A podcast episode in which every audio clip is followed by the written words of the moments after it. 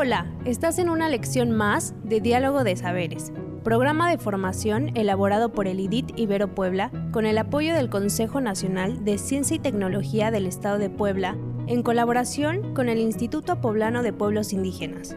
Comenzamos.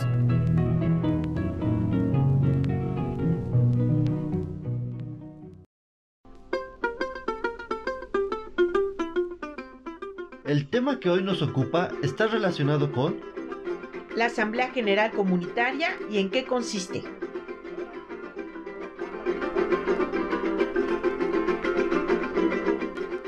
El día de hoy hablaremos sobre el derecho a la consulta de los pueblos indígenas.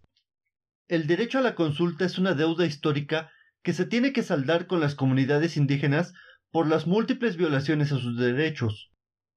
Este derecho tiene fundamento en la norma internacional establecida en el Convenio 169 sobre los derechos de los pueblos indígenas elaborado por la Organización Internacional del Trabajo y que entró en vigor desde 1992 y que además hoy es obligatorio en nuestro país. Asimismo, se reconoce en el artículo segundo de la Constitución Política de nuestro país, aunque hasta el momento no existe una ley general de consulta acabada, ya que ésta se encuentra en proceso de formación por los legisladores de nuestro país.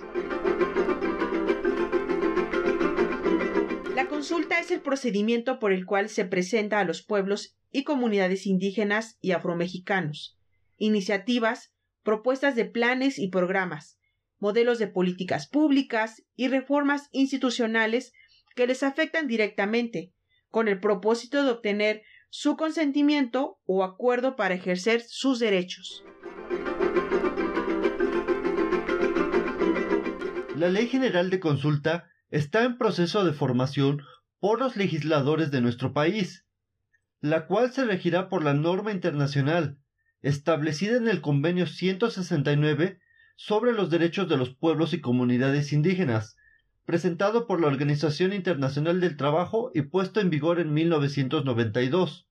Este convenio nos dice consultar a los pueblos con los medios apropiados a través de sus instituciones representativas. Las consultas deben efectuarse de manera previa, libre e informada, de buena fe y de manera apropiada, con la finalidad de llegar a un acuerdo o lograr el consentimiento acerca de las medidas propuestas. Es importante que se haga promoción del derecho a la consulta. En lo posterior, estar pendientes de la promulgación de la Ley General de Consulta en México y la Ley de Derechos de los Pueblos y Comunidades Indígenas y Afromexicanas. Recuerda, si eres un hablante de alguna lengua indígena y perteneces a una comunidad indígena, participa en las consultas de manera organizada.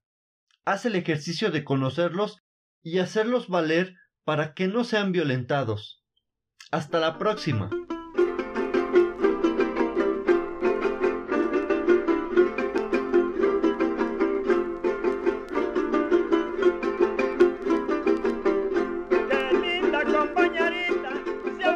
Que está funcionando y que vas por buen camino? Cuando se realizan las asambleas y las consultas de manera organizada. Cuando las consultas se llevan a cabo de manera libre e informada, de buena fe y de manera apropiada, con la finalidad de llegar a un acuerdo, lograr o impedir el consentimiento acerca de las medidas propuestas. ¿Cómo sabes que se está haciendo mal y no es el camino? Cuando se anteponen intereses estatales o privados a los derechos de los pueblos indígenas. Cuando los pueblos, comunidades indígenas y afromexicanos no son consultados en las iniciativas, propuestas de planes y programas, modelos de políticas públicas y reformas institucionales que les afectan directamente.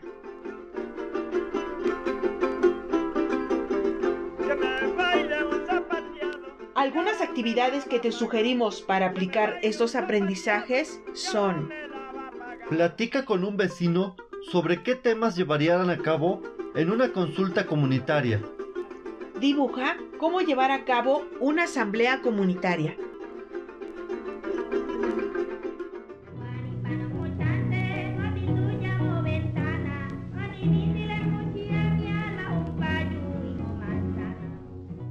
Esta fue una lección más de los educadores del programa de formación Diálogo de Saberes.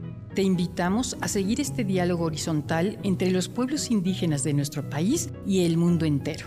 Visítanos en www.nododeeconomiasocial.com diagonal saberes.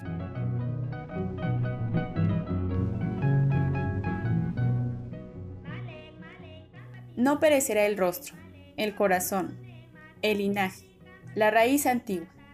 Viviré cada segundo de mi vida. Viviré un siglo. Viviré muchos siglos. Natalio Hernández.